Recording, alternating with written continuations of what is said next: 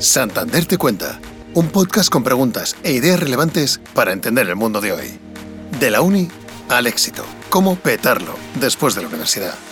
El acceso al mercado laboral para jóvenes universitarios puede verse afectado por varios factores. Uno de ellos, la competencia creciente, dado que el número de jóvenes con titulación universitaria ha aumentado significativamente en las últimas décadas. Otro, la posible brecha entre las habilidades requeridas en las compañías y las habilidades adquiridas durante los años de estudios en programas que pueden no estar suficientemente adaptados a un mercado laboral cada vez más cambiante debido a la globalización, la automatización y los avances tecnológicos. Esto puede dificultar la adaptación de los jóvenes a los cambios y requerir una mayor flexibilidad y actualización constante de sus habilidades. O la inestabilidad económica a nivel global que puede afectar a las oportunidades para los jóvenes universitarios. Durante estas épocas, las empresas podrían optar por reducir contrataciones y preferir candidatos con más experiencia. Del quinto encuentro internacional de rectores Universia, organizado en Valencia, se extrajeron los compromisos de reforzar la misión de la universidad con los retos sociales, medioambientales y económicos proveer a los estudiantes de una formación integral que incluya conocimiento multidisciplinar, habilidades transversales y valores para liderar las sociedades venideras, así como cultivar en los estudiantes competencias innovadoras y emprendedoras que incrementen su empleabilidad. Vamos a buscar soluciones a estos y otros desafíos de la mano de una experta. Marta Gallardo, del equipo de comunicación externa de Banco Santander, conversa en este capítulo con Claudia Sandia, responsable de captación y selección de talento junior de Universia. Claudia Sandia, buenos días, ¿cómo estás? Hola Marta, un placer, muchísimas gracias por este ratito.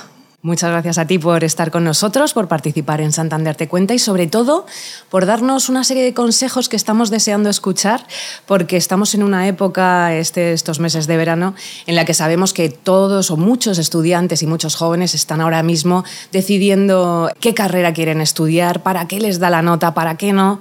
Si por ejemplo somos estudiantes de letras y estamos ahora mismo desorientados, no sabemos qué estudiar, ¿Cuáles son esas carreras que tienen ahora mismo más salidas profesionales? Pues mira, los perfiles de letras hoy en día tienen un rol muy importante en todos los proyectos digitales, aunque no lo creamos. Hoy en día, que es tendencia todo lo relacionado con inteligencia artificial, claramente los perfiles de letras van a trabajar para determinar la veracidad de la información, hacer curación de todos estos contenidos.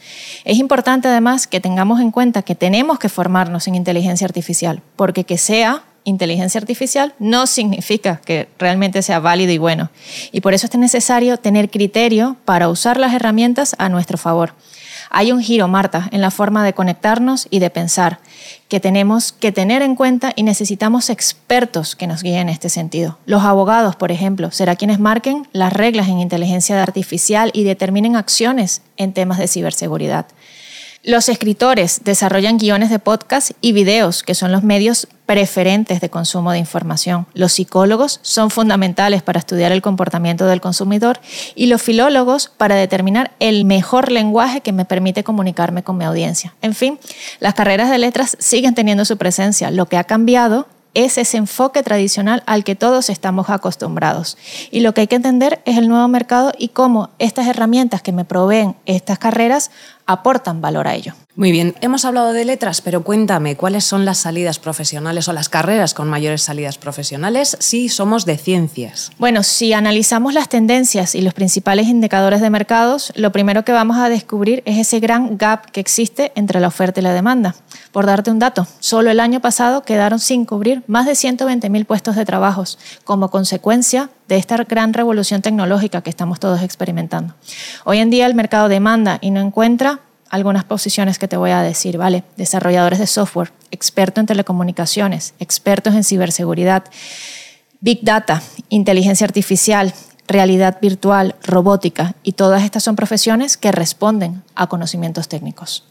A mí me gustaría también eh, que tú nos contases, Clau, que nos hablases de esas habilidades que necesita tener cualquier joven que, por ejemplo, va a entrar eh, ahora mismo en una carrera, en el mundo de la universidad, por ejemplo, o en el mundo de la formación profesional. ¿Cuáles son las que se necesitan para tener una trayectoria de éxito en el mundo académico? Mira, para mí, y yo creo que es una de las más importantes, creatividad. Porque con creatividad podemos pensar soluciones disruptivas y diferentes a los problemas que se nos presentan. Podemos crear nuevas oportunidades que las máquinas o la misma inteligencia artificial no es capaz de desarrollar. Podemos identificar oportunidades donde hay barreras. Podemos utilizar de una manera diferente la tecnología e impulsar nuevas funcionalidades. Y quizás haría una mención muy especial al aprendizaje continuo al final estamos inmersos en un constante cambio que nos obliga a mantenernos actualizados y a adquirir nuevos conocimientos. Siento deciros chicos, pero con la obtención del título, pues es solamente el inicio de una gran carrera por el aprendizaje. Claudia, también sois expertos en el asesoramiento y en la intermediación de los recién graduados o profesionales que tienen hasta tres años de experiencia. ¿no?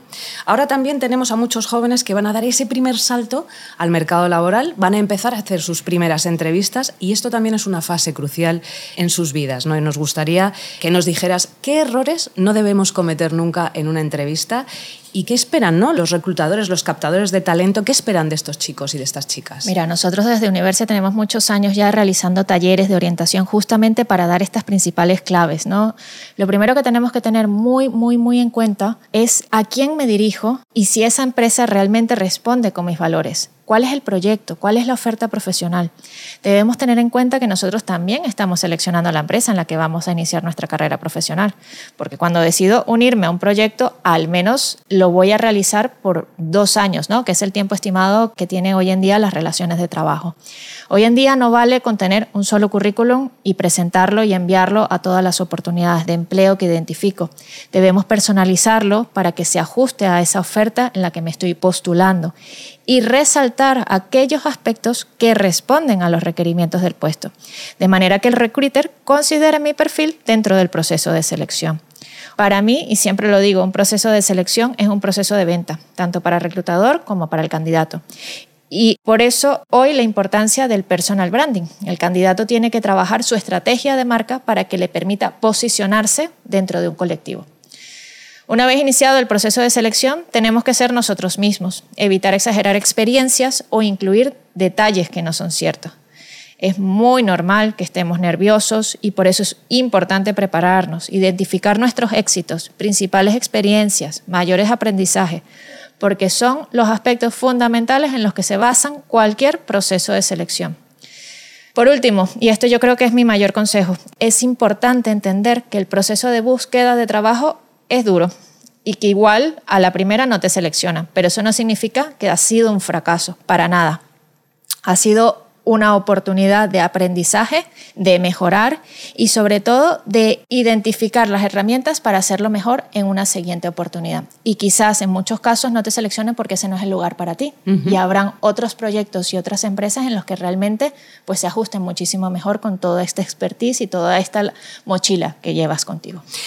Sí que es verdad también que por, tu, por vuestro trabajo en Universo y vuestra experiencia estáis muy familiarizados precisamente, como nos dices, con estos procesos de selección. Y los procesos de selección, que ahora mismo nos has dado unas cuantas pinceladas, han cambiado muchísimo. Y a mí me gustaría para aquel joven, aquel chico, aquella chica que no sabe cómo funciona uno de estos procesos, que nos cuentes cuáles son exactamente las etapas por las que va a pasar. Yo lo dividiría en tres grandes fases, ¿vale? Una primera fase que hablamos, que es esa primera presentación ¿no? de lo que es tu currículum. Una vez pasada esa primera fase, lo que es la recepción de la currícula, el reclutador hace lo que llamamos la criba, que es validar en esos primeros seis segundos que lo que tú nos estás diciendo en esa hoja de presentación realmente responde con lo que la empresa está buscando, pasaríamos a una siguiente fase que sería la fase de contacto, ¿vale? Que es un filtro telefónico muy rápido que al final lo que busca es validar los aspectos fundamentales que tú nos estás proporcionando en el currículum. Por ejemplo, tu disponibilidad, si has estudiado, ya has terminado los estudios, si te queda alguna asignatura, eh, si te encuentras, por ejemplo, en Madrid o estás en otra provincia o, estás en el extranjero, tu nivel de idiomas y sobre todo tu interés por esta oportunidad. Una vez pasada esta fase, ya podríamos ir a una siguiente fase que se puede dividir o bien en una dinámica de grupo, sobre todo para perfiles junior, o una entrevista personal. ¿no? Y ya en esto, pues lo que buscamos es conoceros más en situación, ¿vale? La dinámica de grupo no es más que trabajar con otras personas para identificar vuestras fortalezas, tener un reflejo de cómo vosotros sois realmente en el trabajo, ¿no? Entonces aquí algunos elementos claves es mucha escucha activa, no es necesario que conozcas el caso al que se te está presentando, porque las dinámicas del grupo lo que solemos es daros un caso en el que tenéis que resolver. Es importante que participes y que desde tu punto de vista puedas dar tu valor añadido, ¿vale? Por otro lado, tenemos lo que sería la entrevista personal, que ya sí sería una conversación muchísimo más cercana con el reclutador, la persona responsable del área de talento, que los va a solicitar información sobre qué habéis hecho, qué habéis estudiado, por qué habéis estudiado esto y por qué queréis apostar a, este proyecto ¿no? al que estáis eh, eh, postulando. Y lo más importante aquí es intentar desde la serenidad reflejar quiénes somos y nuestro valor añadido en este Y no tener ningún miedo. No tener miedo. Em, es cierto que tenemos un mercado laboral donde hay un índice de paro juvenil muy alto. Mm, ¿Cómo reajustar esta oferta? ¿Qué es lo que está pasando? Porque es cierto que hay salidas profesionales, el mundo está cambiando, hay nuevas profesiones, como decíamos al principio, es necesario contar con una serie de habilidades, es necesario formarse a lo largo de la vida, pero nos encontramos con un mercado laboral con estos índices de paro que comentamos. Cuéntanos cómo puede cambiar esto, hacia dónde tenemos que reorientar nuestra carrera, nuestros objetivos. Es cierto, Marta, que nos encontramos en una situación complicada con un porcentaje de paro juvenil de más del 30%.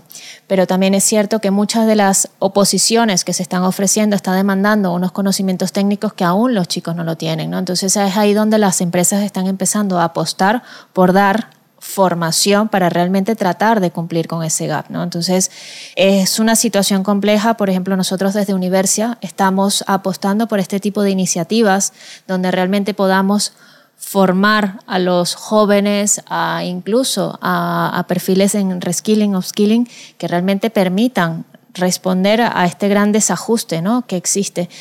Como jóvenes, ¿qué os diría? Pues que no os paréis, ¿vale? Muchas veces creemos que tenemos que cumplir el 100% de lo que dice el papel y no es así. Mucho más allá de las herramientas, lo importante es la actitud y nuestras competencias y sobre todo nuestras ganas. Y a partir de allí, formarnos. Estar muy atento a lo que son las demandas del mercado, las nuevas tecnologías y de esa manera es como vamos a ir trabajando entre todos, universidades, empresas, chicos, eh, talento, que vamos a llegar realmente a responder todo este desajuste que estamos viviendo. Eh, vosotros eh, a través de Universia, lo hemos comentado ya en un par de ocasiones, ofrecéis ayuda a todos los jóvenes, chicos y chicas, a tener su primer contacto con el mundo laboral y a encontrar empleo. ¿Qué pueden encontrar en Universia? ¿Dónde pueden acudir? Si de algo nos sentimos orgullosos es que no solamente acompañamos a los chicos cuando están finalizando su carrera, sino a lo largo de toda su trayectoria universitaria. Nuestro objetivo es impulsar la empleabilidad y acercar el talento a la empresa. Y eso lo podemos hacer incluso desde etapas tempranas de las carreras.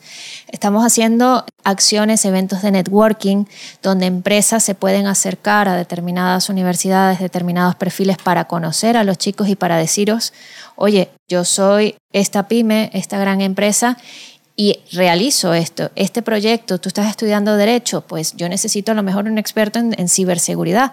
Y estas son las oportunidades que tengo dentro de mi empresa. Estamos haciendo competiciones de talento, que también son acciones de networking, ¿no? Para que puedas conocer no solamente a perfiles muy similares como tú, ¿vale? que tienen tus mismos intereses y que a lo mejor no tienes oportunidad de conocerlos porque están en otras provincias, sino también a los principales responsables de talento de grandes empresas que nos acompañan en estas iniciativas.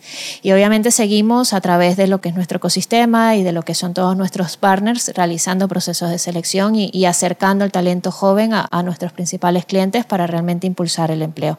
A través de universidad.net tenéis una oferta de empleo súper, súper amplia, no solamente a nivel nacional, España, sino también para Latinoamérica, ¿no? porque el empleo, si algo nos, nos ha hecho la globalización es, es eliminar estas fronteras, ¿no? y hoy en día tenemos la capacidad, incluso con el teletrabajo, de poder apostar por proyectos que no se encuentran físicamente en, nuestra zona y podemos trabajar de manera remota, ¿no? Y a través de Universia pues podemos daros esa, esas oportunidades. Pues Claudia Sandia, eh, muchísimas gracias por todos tus consejos, por todas las claves que nos has dado en Santander Te Cuenta.